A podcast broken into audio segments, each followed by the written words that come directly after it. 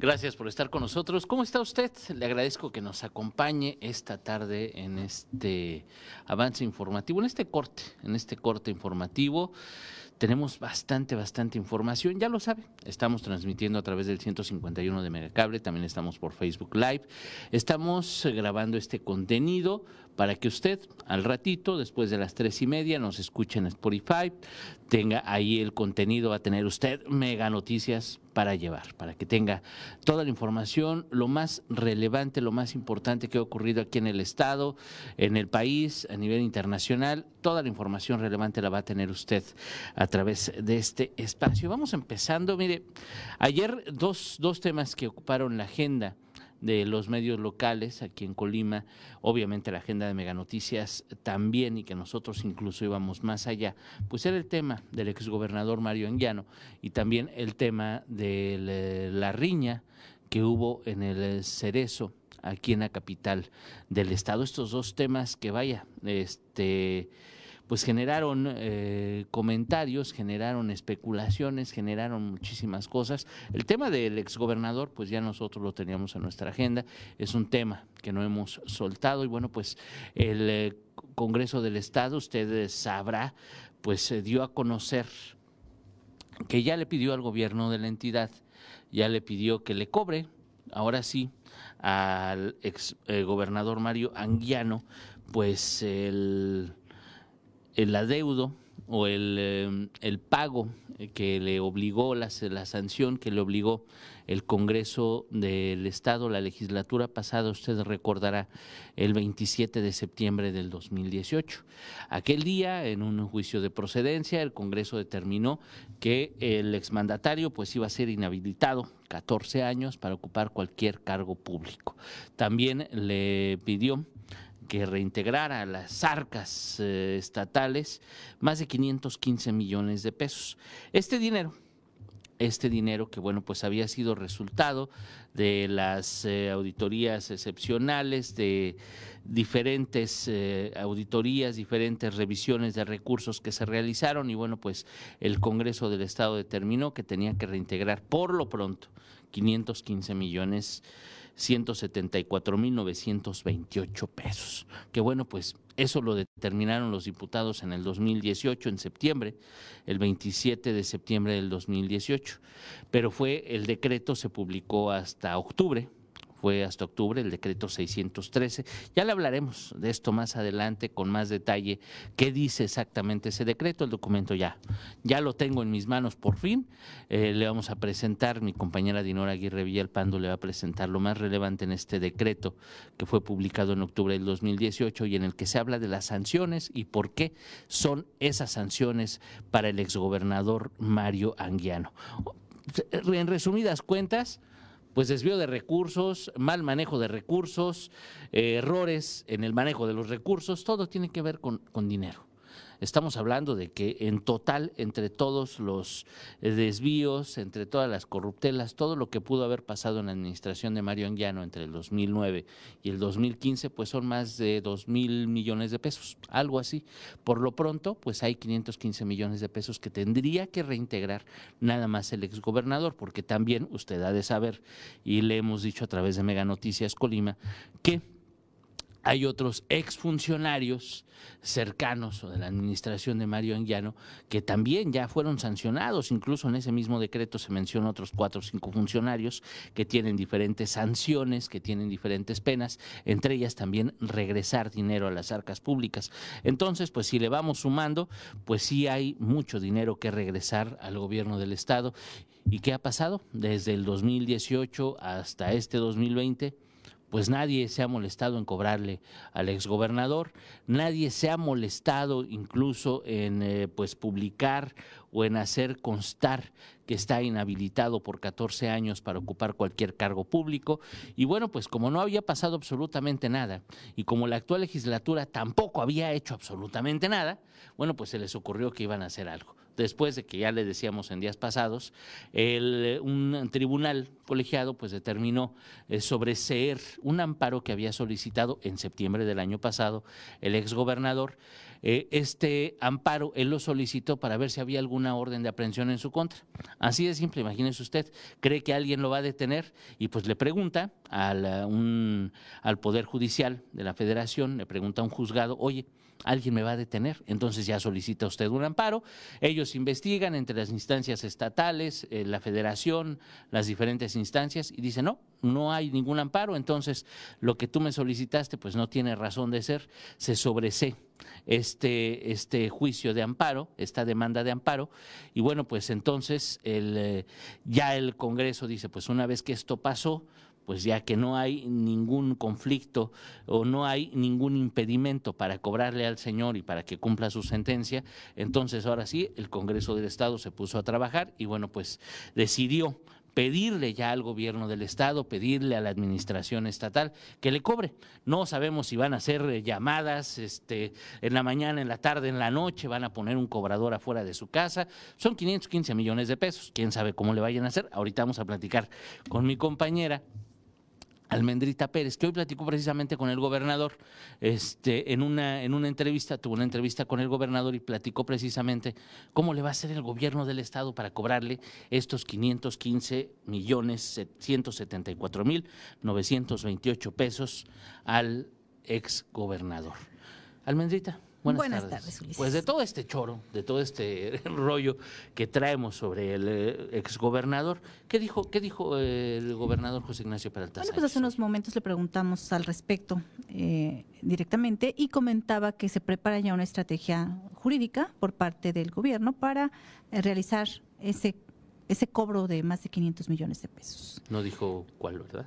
No, no le iban a avisar al señor. Así es. Ahí le van a caer los cobradores, va a haber ahí la moto. A pregunta expresa de algunos compañeros de que si se cubrirá el monto total con lo que ya se ha asegurado de bienes. Porque Perdón que te interrumpa. Había un embargo precautorio, ¿no? Que había determinado el juez. Sí, sí, sí, que eh, eh, se pues, aseguraron sus bienes muebles y propiedades. ¿sí? Entonces dice él que seguramente no va a cubrir todo el monto, esas propiedades y probablemente sea necesario eh, realizar un crédito fiscal para asegurar el pago de, de los más de 500 millones de pesos. En lo que respecta a la sanción de inhabilitación, bueno, pues esa no tiene más que esperar, va a proceder de inmediato ya la Contraloría a hacer las Sí, la que tiene que hacer las gestiones y avisar al gobierno federal, avisar a las diferentes instancias que el señor Mario Anguiano pues no puede competir por No puede, así es. No puede ocupar cargos públicos. Vamos a seguir con este... No nada más, no puede competir por nada, no puede no puede tener ningún cargo público. O sea, no sea o no de elección, no. exactamente. puede tener no lo pueden contratar en el gobierno. Así de sencillo. Así es. Pues mire, para el señor Marenguiano tampoco no es muy complicado tomar decisiones políticas o, en algunas instancias, pues tiene esta familia en el Congreso, tiene allegados, muchos están en la administración pública, hay quienes mueven los hilos sin estar allá adentro, eso pasa en todos lados, pasa aquí en lo local, pasa en lo nacional, pasa en todos lados, tampoco no pueden hacerse la boca chiquita, pero sí, sí es muy importante entonces que ahora, ahora sí la autoridad, ahora sí el gobierno del Estado, pues haga algo, tome cartas en el asunto y bueno, pues vamos a ver, vamos a ver cuál es la estrategia. Díganos, ¿qué opina usted? ¿Mandarán cobradores? ¿Le hablarán a las 7, a las 8, a las 10 de la mañana, a las 11 de la noche para cobrarle estos 515 millones de pesos? ¿Qué tan severas serán las autoridades para realizar este cobro? ¿Le molestará así como molesta a veces Hacienda a los contribuyentes? ¿O cuál ah, será como llegan las cartas de pedimentos. Las cartas, los correos, las visitas de revisión, a ver qué tienes, qué no tienes, qué no declaraste, también le pasará igual pasará igual. Pues ya lo veremos. Ahí está la pregunta, si usted tiene algún comentario, quiere participar con nosotros a la hora que sea, mi Twitter es Ulises Amarroni, así me encuentra en esta red social, ahí podemos platicar, usted puede comentar lo que guste al respecto sobre otros temas. Vamos a dejar este, este tema de Mario Llano, que de verdad da para mucho, ya por fin encontré el decreto, ya lo tengo. Vamos a, desmenuzarlo un poco y en la noche lo presentaremos en el, en el informativo con nuestra compañera Dinora Aguirre Villalpando. Por lo pronto hay otro tema del que habló el gobernador, ayer platicábamos de la riña en el cerezo de aquí de la capital del estado, que finalmente fueron 11 lesionados. 11 lesionados. Le pasaron mal el reporte al secretario de seguridad, porque él primero dijo que eran 12, y ya luego en un comunicado rectifican y fueron 11. Pues así van disminuyendo los números, como siempre, en, esos casos. El calor del momento. El al calor del momento y de las cosas, y contaron dos veces uno por los nervios, no sabían qué pasó, pero le dijeron mal al secretario. Y bueno, pues había dicho que eran lesiones muy leves, esperemos que así haya sido, que no hayan resultado graves, pero pues sí tuvieron que atender a tres, por lo menos en un hospital. En un hospital. Entonces, eh, pues quién sabe cómo habrá estado la cosa realmente. Mire, hay mucha diferencia entre lo que le dicen al funcionario y lo que realmente ocurre, y lo que nos enteramos, lo que dicen oficialmente y lo que realmente pasó. Pero por lo pronto, el gobernador habló de esto. Ya decíamos ayer, Almendrita, que son pues muchos hechos aislados. Sí, en menos de un año, comentábamos ayer, ha habido... Eh, Tres campales, el asesinato de dos internos, agresiones contra custodios en hechos separados, pero pues, dos de ellos perdieron Sí, pero todos relacionados con el centro de reinserción social. La, constante, la constante en esta ecuación es el centro de reinserción social. ¿Qué dijo el gobernador al respecto? Bueno, que es una situación crítica la que se vio en el Cerezo, reconoció que hay fallas eh, derivadas en parte porque, bueno, la infraestructura que se hizo en el Centro de Reinserción Social en su momento, hace 40 años, bueno, pues no tiene las condiciones que se han ido em, dando eh, para los protocolos de seguridad recientes. Hay que invertirle mucho para, para poder hacer estos, estas medidas de seguridad que se tienen. Entonces reconoce que hay fallas, reconoce que requiere inversión, también, por otra parte, eh, vemos este perfiles más violentos en los... sí, no, no es el mismo criminal el de hoy que el de hace 20 o 10 años, Así es, entonces hay perfiles más, violentos, hay que tomar más medidas. Ha pedido el apoyo del gobierno federal, ha pedido también, dice que, por otro lado, los traslados de los uh, presos que están que son más más difíciles ¿no? de, tratar o que requieren de más cuidado. Sin embargo, lo que comenta el que es que a veces se amparan, entonces no ha sido posible moverlos de aquí, ¿no? Hay muchas cosas que ajustar. Y reconoció que se hacen investigaciones ahorita para ver en dónde están las fallas de estas situaciones que están pasando. Y bueno, pues esperemos que como avance esa, investigación. Sí, Pero no dio ninguna solución. No, le comentábamos que, sí iba a haber ajustes ahí. Dijo que, bueno, había que esperar el resultado de esas investigaciones para ver cómo se procedía en el Centro de Reinserción Social. Híjole, pues seguiremos en el tema. Muchísimas gracias, Almendrita. Bueno, pues ya escuchó usted cómo está este asunto, de verdad. Digo, el reconocer que hay fallas, el reconocer que hay situaciones de riesgo, el reconocer que algo pasa, sí es importante, definitivamente sí es importante, pero no sé qué piense usted, pero sí deberían de ir más allá. Digo, ya lo decía mi compañera hace unos minutos, son tres riñas en menos de un año. En menos de un año estamos hablando de 8 o 10 incidentes que se hacen públicos porque seguramente habrá otros incidentes que se quedan ahí al interior del centro de reinserción social. Estamos hablando nada más nada más de los que se hacen públicos, no, no solamente los que se quedan ahí. Entonces, sí debe de hacer algo la, autoridad. Yo ayer le preguntaba a usted precisamente, ¿no? ¿Cómo ve, cómo ve las cosas? ¿Cómo ve lo que está pasando en el interior del, del cerezo? ¿Cómo ve las acciones que toman las autoridades? realmente actúan como deben actuar, hacen lo que tienen que hacer el gobierno del Estado, la Secretaría de Seguridad. Hablaban de pedir incluso el gobernador, mencionaba, ¿no? Que han pedido apoyo al gobierno federal precisamente para que se lleven a sus reos, para mejorar las condiciones. Hay que mencionarlo. Este centro de reinserción social no está, no tiene hacinamiento, no tiene sobrecupo. Esa es una realidad también, ¿eh? No tiene sobrecupo el, centro de reinserción social. Entonces el problema, el problema no es que haya mucha gente. Por ejemplo, si lo comparamos con el de Puente Grande, en Jalisco, si lo comparamos eh, con, uno, con los de Michoacán, si lo comparamos con el de Guanajuato, si lo comparamos con los de Guerrero, si lo comparamos con otros, otros penales, por ejemplo, en Tamaulipas, es muy diferente. Aquí no hay hacinamiento, pero lo que sí nos damos cuenta pues es que hay, no sé si corrupción, no sé si malos manejos, hay problemas, hay una crisis en el interior. De que existe el autogobierno, pues no pueden decir que no existe, si desde adentro se determinan eh, ejecuciones, se determinan agresiones en el exterior y seguramente son desde adentro. Les digo, todos estos incidentes, incluso los ataques, las agresiones a los custodios, pues todas tienen la constante, el común denominador del centro de reinserción social. todos, todos los hechos. Entonces, pues ahí es donde deberían de ver quién está fallando. Obviamente, pues la dirección, la, la, dirección de este centro, de este penal, de esta cárcel, obviamente está fallando. Los custodios, si no tienen suficientes, bueno, pues no sé qué qué es lo que hay que hacer para contratar más, cuáles son las condiciones laborales. Si son las mismas condiciones laborales que de otros policías en el exterior, en la calle, pues ahí estamos fritos, porque también las condiciones de los policías no son las óptimas. Dígame usted si le miento o no le miento. Los sueldos de los policías estatales, ¿cómo están? De los policías municipales, las jornadas laborales, los turnos que trabajan, las fallas que llegan a cometer, cuáles son las sanciones, tienen eh, prestaciones, eh, tienen seguridad social. ¿Se sienten seguros ellos y respaldados? Dígame si todo esto pasa. Y bueno, pues ahí podríamos ver eh, con estas condiciones, pues qué es lo que esperamos de los custodios se agarran a golpes, pues no intervengo. Estoy más seguro si me escondo. No me van a respaldar en el penal. ¿Qué hago? Me amenaza un interno. ¿Qué hago? ¿Me quedo callado? ¿Qué hay que hacer? Pero también, ¿qué les, qué les ofrecemos a los policías?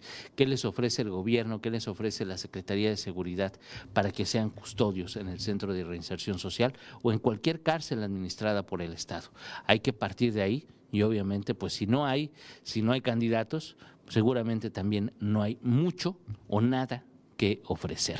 Vamos a dejar este tema por el momento, ya lo abordaremos más ampliamente hoy por la noche eh, con mi compañera Dinora Aguirre Villalpando, pero mire, le platicaba en una reunión que tuvo el, eh, el fiscal general de la República con mm, diputadas de Morena, la semana pasada, Alejandro Hertz Manero, que bueno, pues él proponía eh, la, idea de retirar, de quitar el término de feminicidio, eh, quitar el feminicidio del Código Penal, porque pues era muy complicado, ya le decía, este configurar el motivo del machismo, que por machismo se haya eh, cometido un crimen en contra de una mujer, defendía esta, e, esta, esta versión, esta hipótesis, y bueno, pues incluso el presidente de la República, Andrés Manuel López Obrador, pues respaldaba y decía que podía ser bueno.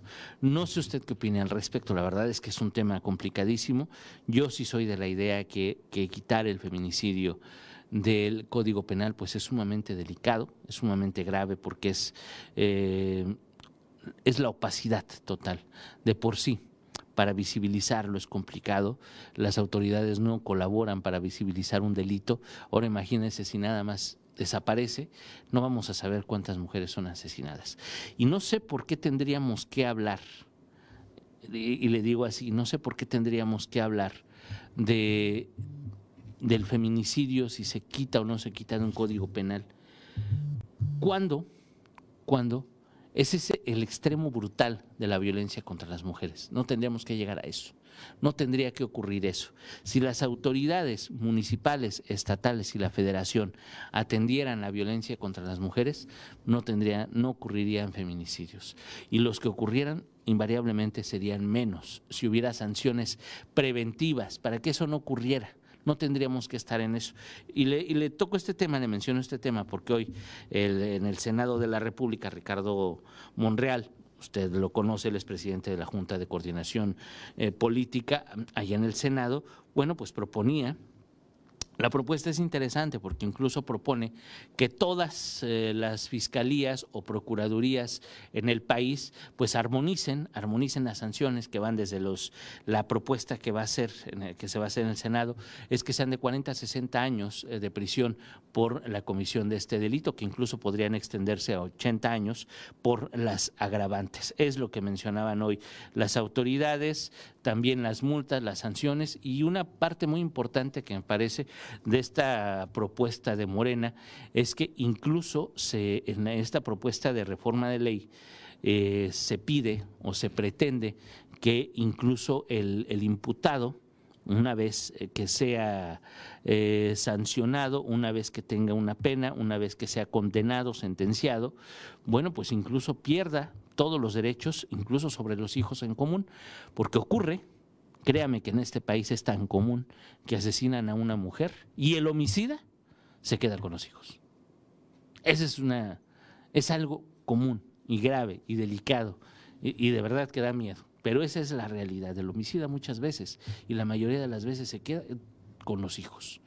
Y lo pelean, pelean los hijos, los familiares de la, de la mujer fallecida, pelean eh, los hijos, eh, a, estas, a estos niños principalmente, son peleados por, por tíos, por otros familiares que sí se harían responsables de ellos y los gana el papá homicida.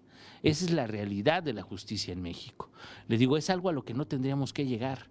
Si realmente la autoridad, si realmente las fiscalías, si realmente las procuradurías, en donde existen procuradurías, las autoridades municipales atendieran cuando una mujer dice, oigan, mi marido me pega, mi novio me pega, me condicionan esto, pasa esto en el trabajo, pasa esto en la calle, el acoso callejero, ocurre esto, si realmente la autoridad actuara desde el principio y sancionara verdaderamente a quien incurre en este tipo de, conductas delictivas o como quiera llamarlos, de delitos, si se sanciona, no llegaríamos al feminicidio.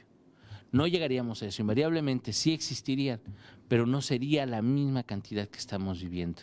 Entonces, imagínense nada más quitar una figura jurídica que es verdaderamente importante, que visibiliza un hecho que tratan de opacar, que tratan de ocultar, que tratan de, que no pasa nada, hacer como que no pasa nada, realmente pues sí es delicado esto. Y bueno, pues vamos a ver, ya le iré contando yo qué pasa con esta propuesta en el Senado de la República, esta propuesta de la, eh, de la coordinación de Morena allá en el Senado, si tiene eco, si no tiene eco, es algo que sí deberían de tomar en cuenta las autoridades. Es algo que sí, sí debería eh, debatirse precisamente para que para que se haga algo, para que en los estados donde no están armonizadas las leyes, donde las leyes son más laxas, porque hay estados de la República, pues donde el feminicidio, pues obviamente son menos años eh, que un homicidio doloso, donde los hombres salen más rápido de la cárcel, ocurre, ocurre en muchas entidades, y bueno, pues esperemos que realmente las leyes eh, se hagan, eh, se endurezcan, se cumplan, y no nada más queden esto también la violencia. Y no nada más, vamos, debemos de ir más allá, no nada más la violencia contra las mujeres, también la violencia que vivimos en general debe sancionarse. Si la autoridad hiciera lo que tiene que hacer, si la autoridad sancionara a quien tiene que sancionar, si la autoridad actuara como tiene que actuar, no viviríamos la situación que vivimos ahorita. Y también tenemos una parte, una responsabilidad muy importante los ciudadanos, que es con denunciar. Usted va a decir, no, pero es que para qué denuncia Ulises, no pasa nada, a la autoridad le vale gorro. Efectivamente, a la autoridad le vale gorro muchas veces, pero si los presionamos, pero si nosotros vamos y denunciamos un ilícito, si vamos y denunciamos un delito, y si le damos seguimiento, y si no nos quedamos callados además, créame que las cosas van a cambiar.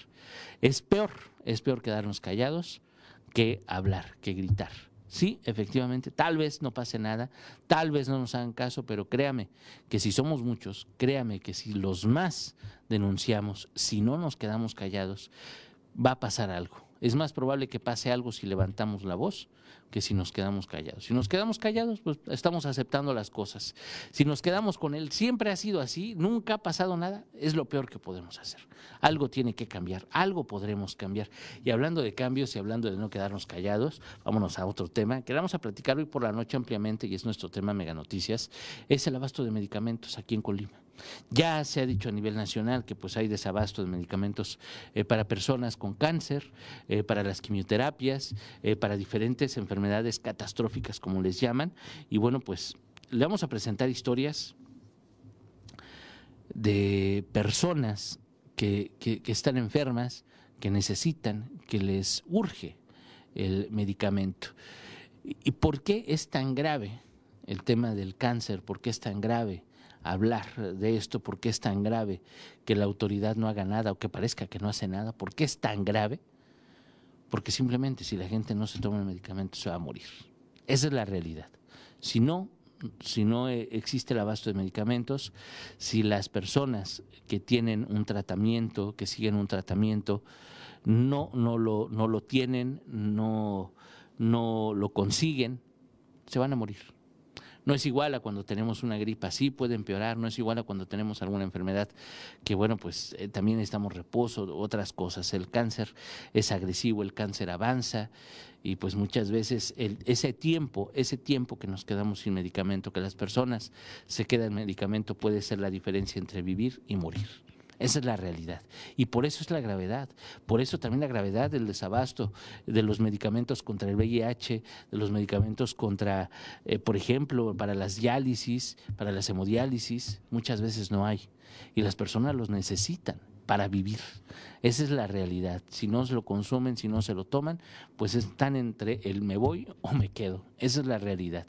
Y parece, parece que la autoridad, parece que el gobierno pues está más preocupado en otras, en otras cosas que en atender esta situación.